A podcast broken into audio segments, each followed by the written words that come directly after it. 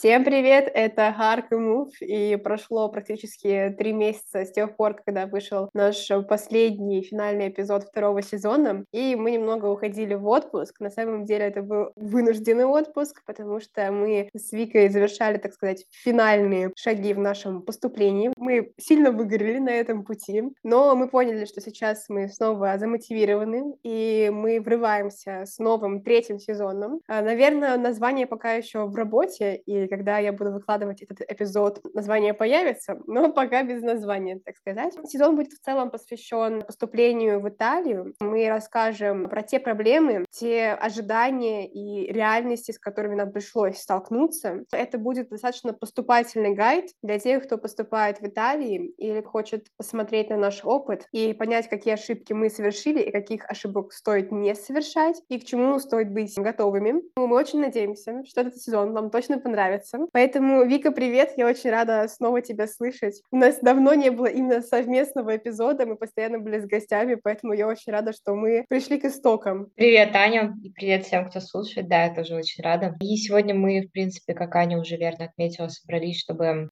положить начало нашему новому сезону, который, конечно, в основном будет сконцентрирован на нашем реальном опыте. Вы посмотрите первого лица то, какой путь прошли мы из точки А в точку Б и, соответственно, какие сложности мы преодолели. Сегодня первый эпизод мы решили назвать ожидания и реальность. Сегодня мы, наверное, вернемся в начало нашего пути, когда было принято решение поступать в Италию, и немножко обсудим проблемы, с которыми мы столкнулись, учитывая всю нашу подготовку, всевозможные консультации, которые мы брали платные и бесплатные самостоятельно, все мониторинги чатов и всевозможные контакты с людьми, которые находятся уже в Италии, либо за рубежом в целом. Мы, наверное, расскажем поделимся тем, что мы ожидали на этом пути и с чем мы в реальности столкнулись. И первое, о чем хочется, наверное, порассуждать, это вот вопрос в лоб. Вика, скажи, пожалуйста, насколько путь оправдал свои ожидания? На самом деле вопрос очень хороший и с подвохом, потому что я не могу сказать полноценно, оправдал ли он на данный момент ожидания или нет, потому что все еще я нахожусь в процессе. Наверное, я пойму полностью, оправдал ли он себя в момент, когда я уже окажусь, соответственно, в университете, в Италии примерно в начале октября, но уже сейчас я могу сказать, что в целом я довольна результатом. И мне есть что сказать в плане не стоит ожидать, что все заканчивается на моменте получения оффер. Вот это, наверное, ключевое будет сегодня э, красной нитью идти вот лично мое повествование, не знаю, как твое, но мое уж точно, потому что, например, год назад я, когда уже знала, что там буду поступать в Италию, у меня там были также варианты других европейских стран, но я их отмела впоследствии, я думала, что поступить, получить э, заветный офер от именно того университета, куда я хотела, ну, наверное, сейчас уже можно сказать, куда я поступила и, соответственно, а, назвать э, название программы. Я поступила на право в Болонский университет, туда, куда я хотела, наверное, так еще полтора года назад. Ну, так изначально я эту программу рассматривала как одну из приоритетных. И я думала, что, ну, вот как только я офер получу, все точно можно будет спокойно выдохнуть, а все, что будет дальше, там, условно, подготовка документов на стипендию, получение визы, какие-то другие моменты бюрократические, в том числе подготовка к быту там, например, поиск жилья, это уже как-то там само наложится. Так вот, большой спор спойлер, нифига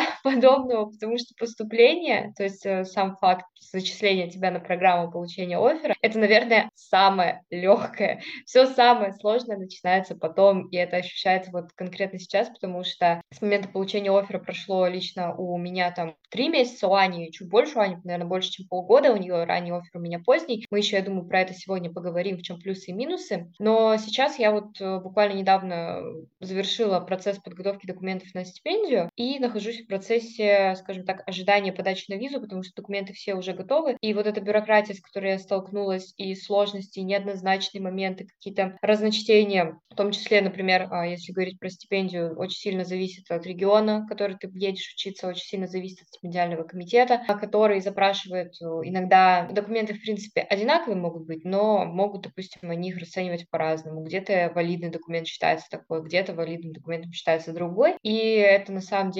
действительно тяжелый труд, собирать это все. И прям на сто процентов уверенным, когда ты поступаешь прям в первый раз, наверное, быть нельзя. Даже сейчас я ощущаю себя, ну, компетентным человеком, я могу там сходить, раздавать советы по чатам, помогать своим друзьям, знакомым, но все равно даже у меня иногда случается какая-то, извините за выражение, шиза, что я сижу и думаю, блин, а вдруг я вообще сейчас неправильно поняла, что написано в Бандо. Бандо, если что, это официальный документ, допустим, который выдается на стипендию, ну, то есть который публикуется, как бы официальный регламент. Его нужно обязательно всем читать, естественно, и читать желательно много, на английском можно почитать, попробовать на итальянском, потому что есть некоторые различия в терминологии. Даже вот у меня сейчас на этом этапе, несмотря на то, что я всегда могу спросить человека, у которого больше опыта, то, что у меня у самого уже есть большой опыт, что я знаю, как, какие есть специфические отличия подачи в разных регионах уже, я все равно иногда ловлю вот эту вот паничку. Мое поступление само по себе, то есть прохождение интервью, проверка моего CV, ну, то есть у меня был комплексный экзамен, который состоял не только из проверки документов, но также большую часть э, весил устный экзамен, то есть это интервью. Я уже про это забыла давным-давно, мне кажется, что это уже было в какой-то прошлой жизни.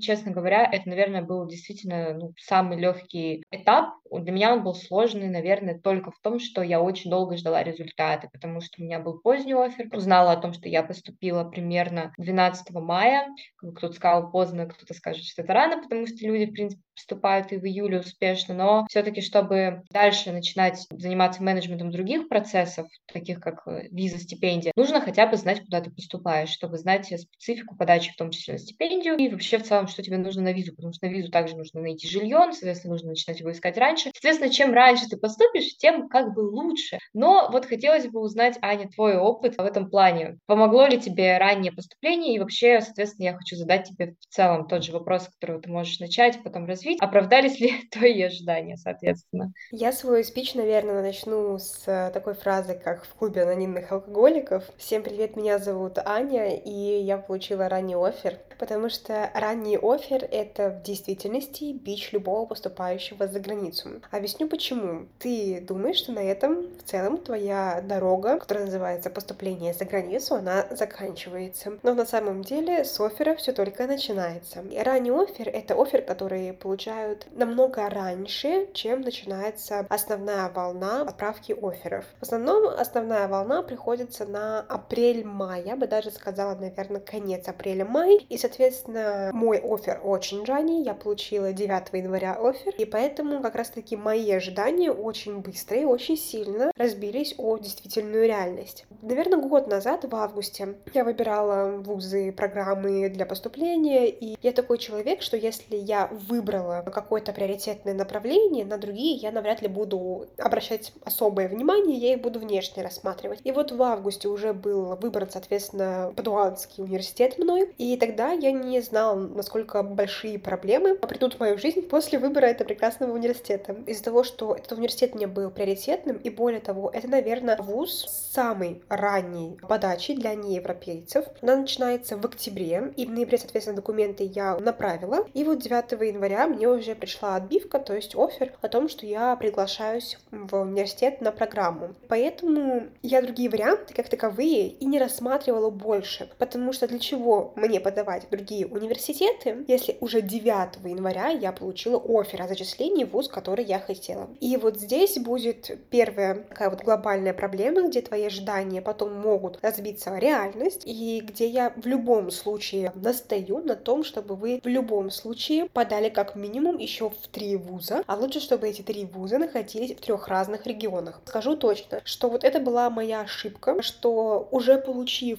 офер, когда потом открылись, соответственно, приемы в других вузах, я их не рассматривала и я в них не подала. Возможно, у вас возникнет достаточно логичный вопрос, зачем нужно подавать в другие вузы, когда у тебя уже в январе все понятно, все решено, ты получил офер из вузов, которые ты хотел в целом поступить. Я объясню это тем, что всегда намного лучше иметь так называемые пути отхода, чем потом не иметь вообще ни одного пути, не иметь ни одного плана Б, С. В действительности я потом подала в два вуза, но это было несерьезно, я подала в Сапиенцу, потому что там была бесплатная подача, но здесь огромный дисклеймер. Не подавайте в Сапиенцу, точнее, если хотите, конечно, подавайте, но будьте готовы к тому, что это самый бюрократичный вуз в мире. Это нормально, что вы подадите в январе документы, а, возможно, офер вам пришлют в июне, если не в июле и потом, скорее всего, вы пропустите первый семестр, потому что отбивку на Universe Italy, то есть завершение pre-enrollment как таковой будет очень долгим процессом, потому что студенты просто не любят отвечать на вопросы. В общем,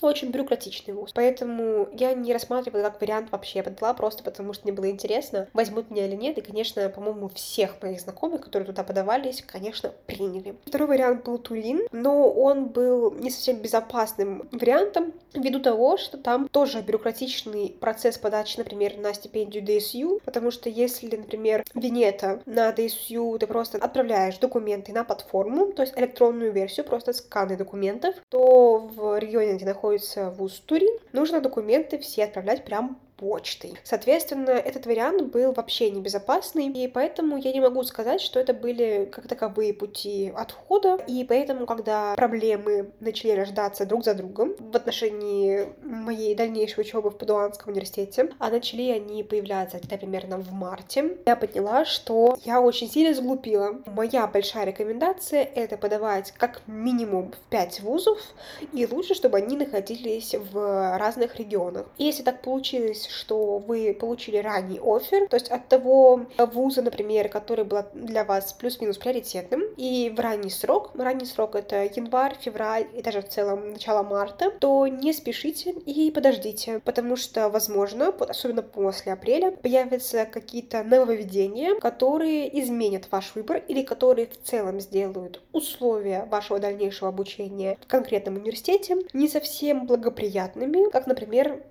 они будут в другом университете. Конечно, я очень сильно сглупила, что не, не подала документы даже в Болонию, просто потому что для меня в целом между Болонией и Паду я опять же бы выбрала Паду. Но сейчас я, конечно, сильно грущу на эту тему. Я в любом случае довольна своим выбором, и для меня Падуанский университет, он в целом на первом месте, для меня он самый приоритетный был и будет. Но просто с теми условиями, которые они сейчас предлагают, а, как они себя повели, так сказать, и что произошло за последние, наверное, полгода, я бы очень хотела сейчас иметь возможность подать документы в Болонию, хотя, хотя, я могу сказать, что примерно дней 10 назад, то есть это был конец июля, на секундочку для тех, кто не верит, что можно, например, в июле поступить в хорошие университеты, в Болонье был открыт набор даже для неевропейцев на одну интересную программу, кажется, Human Rights and Cultural Heritage, как-то так, но там был корпус не в Болонье, а кажется в Равене. На самом деле это не облегчало например, аспект с поиском жилья, потому что в Паду с этим совсем все очень плохо. Я решила не а, подавать документы, но вот, кстати, в июле, например, такая была возможность. То есть можно было что-то найти, поэтому даже если вы примерно в мае думаете, что все программы уже закрыли набор, нет, в целом и в июне, и в июле можно найти очень хорошие варианты для поступления. Сейчас я очень сильно грущу по этому поводу, потому что в Болонии тоже очень хорошие программы, и вот Ви как раз поступила и в итоге выбрала Болонский университет,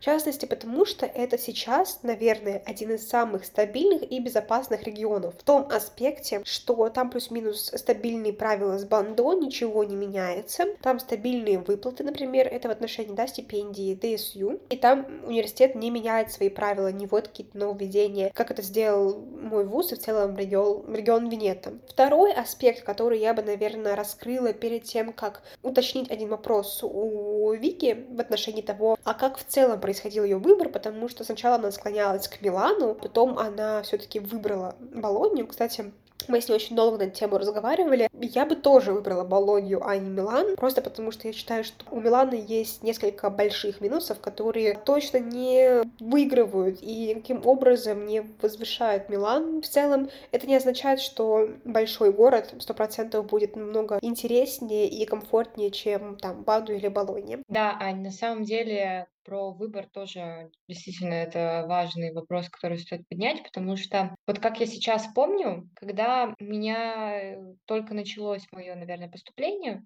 оно началось, в принципе, я думаю, как у многих. Логично с того, что ты просто смотришь вообще в целом, какие есть университеты и какие внутри них есть программы, на которые ты более-менее подходишь. Я тогда, наверное, на том этапе знала, что могу рассмотреть порядка там, ну, 8-10 вузов в целом. И мне казалось, что они должны быть все одинаково классными. Ну, то есть в целом, понятное дело, что какие-то были для меня более приоритетные, какие-то менее приоритетные, но мне казалось, что в целом дальнейших различий особенно нет там, что условно поступлю я в Милан или что условно, допустим, я поступлю в Рим или Флоренцию Флоренцию вообще или что-то другое, потому что не знала я еще на тот момент, когда поступала, отличия, которые сыграют важную роль при дальнейшем, скажем так, вопросах финансирования, я бы сказала. То есть это вопросы стипендий и вопросы каких-то скидок на учебу, потому что ребята, которые, допустим, знают, что они на стипендию не подходят, мы сейчас в первую очередь, напоминаю, с Аней, когда говорим про стипендию, мы в основном предполагаем стипендию need-based DSU, merit-based стипендию не выиграть не получилось. У меня, кстати, тоже. Мы с Викой тоже были уверены, что их получить очень легко. Но на самом деле Италия, итальянские вузы в целом уже давно не дают эти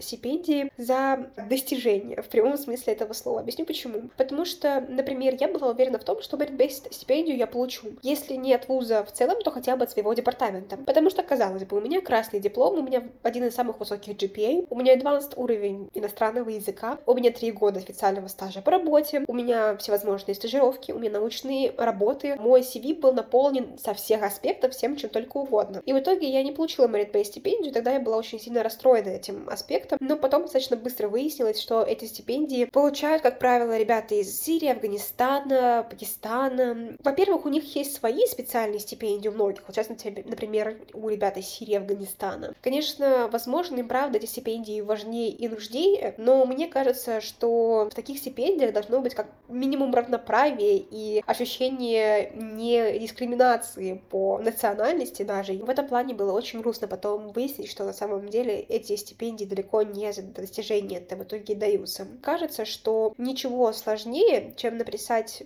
CV и мотивационное письмо, больше не будет. Кстати, на самом деле это даже совсем не трудно, особенно если вы обратитесь к нам, and Move, потому что мы с Викой очень много и уже давно помогаем э, всем ребятам писать CV и мотивационные письма. У Вики лучшие мотивационные письма, которые я только когда-либо видела, в них чувствуется душа, и это правда письма, которые уверяют человека, который читает эти письма, а, поверить и точно быть уверенным в том, что у вас есть цель, мотивация обучаться по этому направлению в этом вузе. Я уже сделала и сформулировала не один десяток, не одну сотню э, резюме, причем и Europass формата, и обычного классического формата, естественно, резюме. Поэтому, если вы хотите, чтобы мы помогли вам написать CV, либо мотивационное письмо, обязательно пишите с нами. У нас есть бесплатная консультация, после которой вы получите подарок, запись нашего вебинара, как стать топ-кандидатом в ВУЗ мечты. После этой бесплатной консультации мы поможем вам и с написанием CV, и мотивационного письма. А если эти документы у вас уже готовы, то мы можем их э, проверить для вас а, со всех аспектов. Поэтому выбирайте услугу, которая нравится именно вам и которая нужна именно вам. И мы поможем в каждом аспекте, чтобы любой ваш даже незначительный пробел перестал быть пробелом, и чтобы ваша кандидатура была выбрана в ваш вуз мечты, на программу вашей мечты.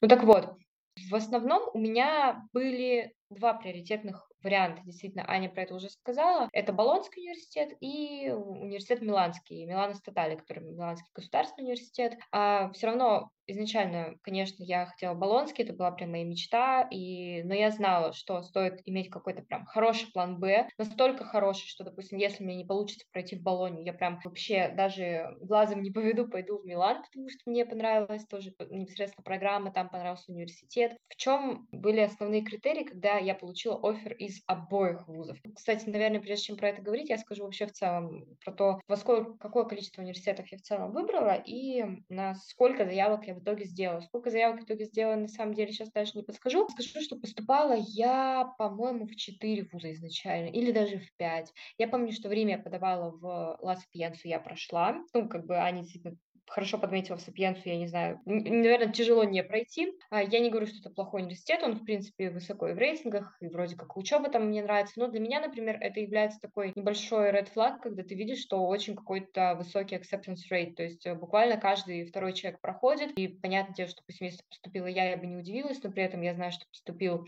а, другой человек. Для меня это может как-то выглядеть подозрительно, что люди с может быть, менее подходящим бэкграундом поступают, я бы так сказала. Дело даже не в оценках и не в каких-то достижениях, а просто даже, может быть, дело в бэкграунде. Вот. И, соответственно, дальше в Риме я тоже подала еще в другой университет, это был университет Тор Вергатта, но я отвалилась сама от него, не получив ни отказ, ни офер, потому что, когда меня позвали на интервью, я поняла, что на интервью я в этот вуз уже не пойду, потому что я как-то подавала заявку, не знаю, у меня что в голове щелкнуло, я подала, потом поняла, что в любом случае, в любом случае я в этот вуз не пойду учиться. Не потому, что тоже он опять-таки плохой, а потому что есть а, определенные были вопросы к программе, ну и в целом как бы Рим. Это было изначально не пределом моих мечтаний. Я знала, что в Риме я учиться не буду. Скорее всего, это были супер запасные варианты. Также подавала в Турин на две программы, и с обеих меня позвали на интервью, но позвали меня на них уже в конце мая, когда я уже была с оффером. Соответственно, я точно так же отказалась. Теперь я перейду к своим основным приоритетным вариантам подавала в Болонский университет на четыре программы, на все четыре, кстати, поступила. И в том числе это еще небольшой такой оф-топ. Ребята, которые боятся немного поменять специальность, там, что не получится, допустим, а справа пойти на международные отношения. Ну, международные отношения — это все-таки что-то близкое, но все равно возникают некоторые проблемы, некоторые вопросы с тем, что не хватает кредитов, возможно, где-то некоторые вузы достаточно строго рассматривают. Могу сказать, что я поступила и в Милан, и в Болонию на международные отношения вообще спокойно. Хотя конкурс в Болонии был бешеный. Всего 25 там иностранцев и всего один интейк. Lake. Также я поступила на Cooperation Studies в Юними и в Болонию, и, соответственно, на право.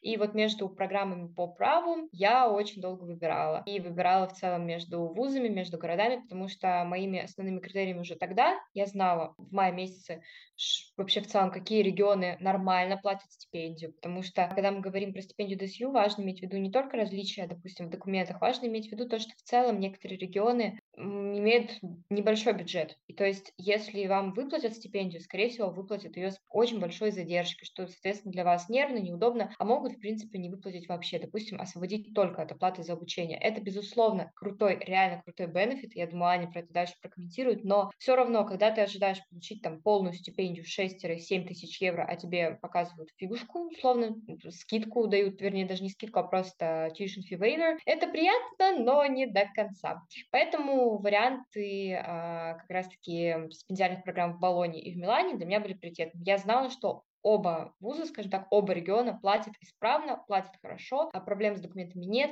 никакие документы не надо очно приносить, э, сдавать, отправлять по посту итальяны, то есть, допустим, в регионе, где Туринский университет находится, там стипендия ЕДИСУ, ты должен отправить по итальянской почте все документы, например. У нас просто в обоих вузах, скажем так, э, подгружаются сканы, и физические документы, скажем так, практически никогда не требуют, только если действительно сомневаются. Ты можешь подавать на стипендию еще, когда находишься в России. Например, у меня на этой неделе будет подача, я уже планировала. Также важно то, что есть э, хорошие другие бенефиты касаемо общежития. Вот в Милане я долго думала над тем, чтобы попробовать, если пойду туда подаваться, подать также на общежитие, потому что это выходит гораздо дешевле, чем снимать жилье. Ну, на тему съема жилья, я думаю, мы с Аней вообще, возможно, это будет отдельный выпуск, посвященный этому всему. Как бы я все время здесь говорю про стипендию, визу, но поиск жилья, вот он просто тоже даже рядом не стоит с этим всем. Достаточно сложный процесс, учитывая скудный жилищный фонд во многих итальянских городах. Поэтому, когда я выбирала, для меня это тоже был ключевой вариант. Я знала, что в Милане, скорее всего, жилье я найду быстрее. Но другой вопрос в том, что жилье там стоило бы гораздо дороже. Поэтому, когда вы выбираете, нужно ну, выбирать естественно, также и если собираетесь претендовать на стипендию, в целом узнавать заранее вообще обстановку с этой всей финансовой темой в этом конкретном регионе, потому что для многих людей эта тема является сюрпризом уже на этапе того, что человек сделал все, поступил, подгрузил документы, получил визу, а потом он узнает, что а есть проблемы какие-то со стипендией, хотя он на нее так рассчитывал. И в интернете, везде тоже, в Инстаграме про это очень много говорят, что там 100% получают все, но на самом деле, конечно, это не так. И это тоже большой труд, правильно собрать все документы, и вообще в целом, я бы даже сказала, здесь 50% может быть даже играет удача в некоторых регионах, чтобы просто вообще залететь в списки выигравших. Ну, в целом, из-за чего я выбирала, мне, безусловно, понравились э, обе программы. Они для меня были однозначно интересными, потому что программа в Милане была связана с устойчивым развитием и правом. Такая сейчас тема, которая мне самой лично нравится, на которой мне нравится писать статьи. Программа в Болоне, она является более классической юридической, но там же также есть множество треков и очень много курсов на выбор. Кстати, в принципе, я могу сказать, что, наверное, благодаря тому, что есть больше разнообразия курсов, скажем так, flexible расписание какое-то, я и выбрала в итоге Болонский университет, потому что курсы, допустим, по кодированию для юристов, по Data Science для юристов э, представлены в целом только там. И, ну, не буду, конечно, лукавить, э, очень большую роль также на мое сознание всегда давил рейтинг университета и, скажем так, его престижность, ну, если можно вообще в целом говорить о престижности, когда мы поступаем в государственные вузы, а не частные. Болонский университет для тех, кто, допустим, изучает право, выучился на юриста, на юрфаке учил римское право, латинское право. Я думаю, все прекрасно знают, что это первый юрфак в Европе, в принципе, в мире. Поэтому э, они даже сами говорят, что мы, там, мы учим право с 934 года, хотя это даже раньше, чем официальная дата основания университета, и основал его знаменитый римский юрист. И в целом, ну, для меня это что-то такое, как соприкоснуться с чем-то очень историческим. Это для меня какая-то личная история, потому что я люблю романо-германское право, я люблю историю государственного права, я даже любила римское право на первом курсе. Для меня это вот немножко такая личная история, поэтому я решила уйти в лирику и поддаться, скажем так, зову сердца, несмотря на то, что я понимала, что Милан, скорее всего, был бы более возможно, удобный вариант. И в плане стипендий, потому что этот регион считается все-таки один из самых богатых, наверное, богаче, чем в итоге Эмилия Романи, куда я поеду, хотя тоже регион неплохой. Во-вторых, он более диджитализованный, то есть э, там э, меньше проблем у ребят с получением банковских карт после событий 22 февраля 2022 года. Там больше как-то коммуникация с студентами настроена. Хотя я, честно, вот сейчас э, на этапе поступления вижу, что Болонский университет тоже достаточно оперативно отвечает, оперативно выдает заявки на университет или вообще а, любая коммуникация с тьютором, ну, правда, все ну, как бы на высшем уровне. Поэтому не могу сказать, что я вообще как-то пожалела о своем решении. Хотя, когда я принимала решение, я съела все мозги Ане, своей родне, своим друзьям, что же мне выбрать а, Милан. Плюс еще также вы должны понимать, что вы едете не только учиться в университет, но вы едете жить два года как минимум в конкретном городе. Это тоже важно, и это то, что мне тоже вызывало сомнения при выборе Болонии, потому что Болония действительно город маленький. По меркам Италии, конечно, он крупный, но по меркам России как бы не очень. И, соответственно, если ты жил последние пять лет в Москве, в таком мегаполисе, очень живом, очень активном, который высасывает много энергии, где ты хочешь трудиться, работать, конечно, как бы более логично выбирать Милан. Ты в другом городе Италии жить ты не сможешь. Но я поставила перед собой вопрос, просто насколько я сейчас сильно этого хочу. В Милане было бы больше возможностей, допустим, на английском языке общаться с людьми, ходить на какие-то конференции, стажировки, имею в виду больше из рабочей сферы, сферы какой-то бизнес-тусовки. То есть там этого, естественно, больше, чем в Болонии. Болония — это такой чисто академический город. Но, опять-таки, говорю, это был мой выбор. Я взвесила все за и против, и в итоге приняла решение поступать Болонию, несмотря на то, что я бы столкнулась с проблемами жилья, и несмотря на то, что все-таки больше приоритет сейчас будет именно на учебе, а не на работе и на, скажем так, каком-то полезном нетворкинге. Это все, что я хотела сказать по поводу выбора. Здесь нельзя давать каких-то универсальных, наверное, советов. Здесь стоит сказать, что заранее, с самого начала подумайте не только о том, каково вам будет учиться, то, о чем стоит подумать, это о том, хотите ли вы жить конкретном городе, столкнетесь ли вы с проблемами в нем, хотите ли вы вообще получать финансирование, и, допустим, если оно для вас просто кровь из носа как важно, то есть вот просто нет такого, что, ну, получу, будет классно, не получу, допустим, буду довольствоваться tuition fee waiver. Очень важно узнать заранее все подводные камни и пообщаться с людьми, допустим, которые в прошлые года поступили, получили стипендию, в позапрошлые года, вообще узнать в статистику по региону, потому что, как может быть, кто-то из вас еще не в курсе, стипендия NetBase DSU, она как бы позволяет тебе узнать свои результаты уже после того, как ты переезжаешь, уже после того, как ты проживаешь первые несколько месяцев, только потом результаты выходят. То есть здесь вообще даже права на ошибку никакого нет. И, соответственно, стоит выбирать несколько действительно удобных вариантов. Как минимум два у меня их было, как максимум три, потому что Турин в целом и регион Одессу тоже ну, неплохой, но есть там какие-то свои приколдесы, в том числе с э, сбором и легализацией справок отдельно за паром. Ань, я хочу тебя спросить теперь, что ты думаешь по этому поводу? Можно немножко обсудить э, в целом тему финансов. Я немного затронула этот вопрос с выплатами, с э, тем, что стоит заранее подумать, наверное, над этим вопросом как одним из самых важных, если, допустим, вы не имеете имеете миллионы рублей просто на счетах э, в качестве финансовой гарантии. Да, как буквально мне недавно написала девушка, я не очень доверяю банкам, но у меня, правда, есть 2 э, миллиона наличкой, могу ли я консулу и визовому офицеру показать э, портфель с деньгами? В целом, да, это на самом деле вопрос по моей части, потому что я столкнулась с очень большими проблемами, о которых я говорила чуть ранее, и сейчас будет моя история, потому что у меня все не так красочно. Мое, вообще, моя история поступления — это как американские горки, и мое психоэмоциональное состояние менялось в зависимости от того, что, решает э, мой регион и мой вуз. Мои, мои ожидания столкнулись с э, очень грустной реальностью. Это тот факт, что все условия, ну не все условия, но достаточно важные условия, которые были предложены ранее, они в итоге изменились, и изменились в негативную сторону. Во-первых, вот Вика поднимала вопрос по поводу того, что нужно очень много изучать, нужно много читать, чтобы вы точно знали, как бы, каким условиям вы готовитесь, к чему вы готовитесь.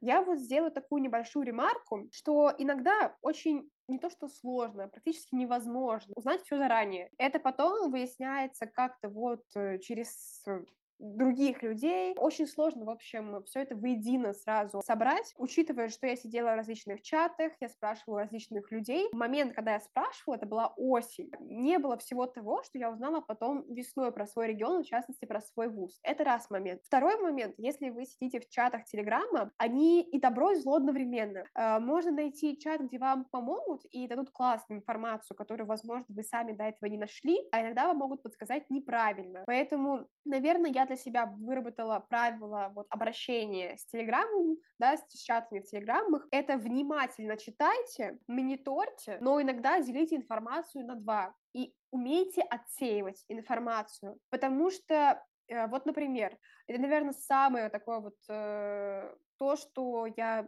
всем говорю, кто мне сейчас задает вопросы по поводу поступления. Наверное, переходится из, из, рук, из рук в руки. Каждый перевел, например, диплом у аккредитованного а, переводчика и отдал на легализацию в консульство. Но не всем вузам нужен перевод от аккредитованного переводчика и легализация в консульстве. Например, Вика это делала, да, потому что Болонский университет попросил об этом, есть свои требования. Я, например, написала в ВУЗ, и он мне сказал, да нет, целом нам подойдет обычный переводчик, главное, чтобы реально все было удостоверено. То есть у меня буквально есть письмо, где они мне пишут. Профессиональный переводчик — это тот переводчик, который есть вот в реестре переводчиков, да, то есть это не ваш друг-сосед, и чтобы этот перевод был реально удостоверен. Все, Соответственно, это экономия финансов. Во-вторых, это экономия ваших э, нервов, потому что особенно тем, кто получает диплом в июле, вообще-то в сентябре им уже лететь, и у них на все про все есть, ну, примерно полтора месяца. Вам нужно успеть поставить апостиль, вам нужно перевести, нотариально удостоверить, либо легализовать в консульстве. И если как бы вы можете избежать легализацию в консульстве и перевод у аккредитованного переводчика, а особенно в этот период, период, когда большой спрос, и сейчас, ну, в действительности действительности люди переводят за невероятные деньги какие-то там, за 12 тысяч диплом, когда в действительности он там стоит 4 тысячи у того же аккредитованного переводчика там за месяц до этого, да, спроса. В бюро вообще можно сделать это за полторы тысячи, и там еще там тысячу доплатить за нотариальное удостоверение. Вот, поэтому очень важно не просто спросить и получить от какого-нибудь там человека в чате ответ, да, и обрадоваться, ну, хотя бы я имею какое-то четкое представление, а уметь работать с информацией и иметь возможность и умение работать с информацией первоисточника, а нет людей, которые даже, возможно, не поступают в ваш регион или ваш вуз. Обязательно пишите университету, в который вы поступили, потому что только они ответственны за ваше поступление, и только их ответы, потом буквально вот скрин имейла вы можете представить визовому центру, да, отдать потом, и объяснить, почему вы сделали так, а не по-другому. Если ваш университет вам говорит, мне достаточно нотариального удостоверения, никто не будет просить у вас легализацию в консульстве. Или если вам говорят, нам достаточно европейского приложения, не нужно делать ДДВ просто потому, что на сайте визового центра написано ДДВ. Это общее правило, но каждый вуз, он имеет свои правила, и визовый центр принимает ровно то, что просит вас университет. Поэтому это нормальная практика спрашивать университета, получать имейл и потом показывать в визовом центре, что меня просят такое, я, кстати, уже это им отправил, они это приняли, и все нормально. Кстати, вот, например, в мой вуз даже не нужно переводить апостиль, не нужно было просто вот чпокнуть его на диплом, и все. И нотариальное удостоверение перевода моего диплома и европейское приложение. Все. Я это им все благополучно отправила уже в ВУЗ, и они мне уже написали, все нормально, мы все приняли, вопросов к вам нет. И более того, это, кстати, как раз-таки вот эта связь с ВУЗом, она помогла мне быть на связи с э, менеджером из этого International Office Кудуанского университета, который отвечает теперь на мои имейлы раз, там, не знаю, через час, через два буквально, потому что, мне кажется, она уже боится меня, потому что я ее задолбала. Но, с другой стороны, это хорошо, потому что, например, именно моя такая настойчивость а, и вот так, такое общение с менеджером помогло мне, а, сэкономить мои нервы и 100% деньги в этот горящий а, сезон, а во-вторых, именно это и помогло мне изменить статус на University Italy с uh, admitted to the course uh, with condition на without condition, то есть просто admitted to the course. А в чем разница? В том, что каждый год появляются такие инциденты, что каких-то студентов отбирают, которые вот именно admitted to the course uh, with condition, и им не дают визу. Точнее, ставят на стоп, и нужно разобраться. И это очень нервно, понятное дело, особенно в августе, когда уже все куплено, все готово, уже хочется собирать чемоданы и уехать,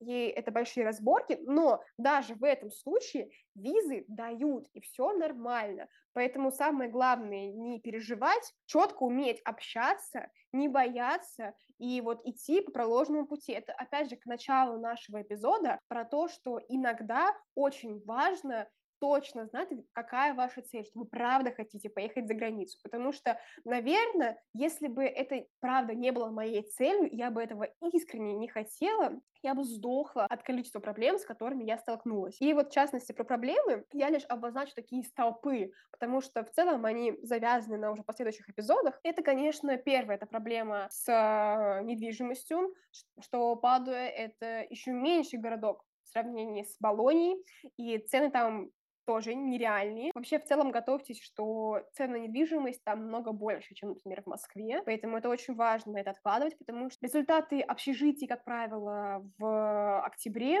результаты DSU тоже, они обычно осенью, у нас вообще в ноябре, в конце ноября. Соответственно, вы точно должны понимать, что вы едете, ну, в целом без понятия, э, будет ли у вас возможность переехать в общежитие, выдадут ли вам стипендию в итоге, да, DSU или нет. Поэтому всегда езжайте, как бы настраиваясь на худшее, но веря в лучшее. И, соответственно, проблемы, с которыми я столкнулась, это первое. Весной выяснилось, что стипендии в регионе Венета DSU выдают ужасно. Это к вопросу о том, что каждая, по-моему, компания, да, вот по поступлению кричит «бесплатное обучение в Италии!» и вы даже получите там, типа, невероятные суммы за то, что вы едете учиться. Такого уже практически нигде нет проблемы со стипендиями большие, потому что просто не хватает финансирования, они очень сильно урезаются. И вот вам прекрасный пример региона Венета, который в прошлом году практически вообще не выдал ребятам на бакалавриате. Некоторые получили, но получили очень поздно, то есть они получают только сейчас за первый курс, а как бы время август, да, когда уже скоро там вторая волна должна быть. И, соответственно, люди даже с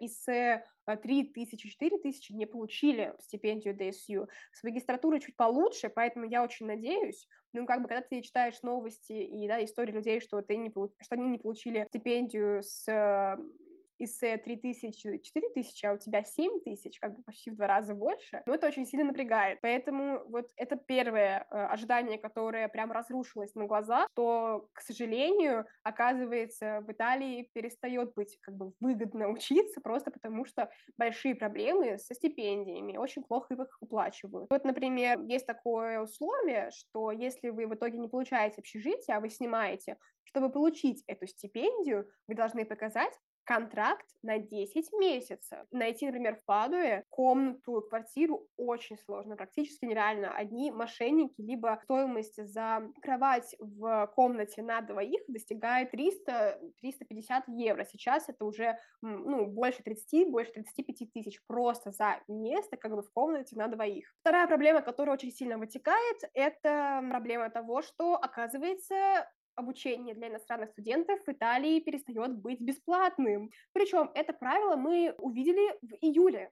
То есть буквально пару недель назад, когда все документы уже готовы, когда уже есть билеты, э, есть запись в визовый центр, многие уже получили визы. Просто в июле мы получаем даже не email, мы просто видим страничку на сайте о том, что теперь обучение в нашем университете платное для всех иностранцев. Снизить по размеру ИСЭ теперь нельзя. Возможность не платить есть, если вы будете как бы выделены как студент, который допущен к стипендии DSU. Но как бы это тоже получается только в ноябре, я точно буду знать, а в итоге нужно мне будет платить за обучение или нет.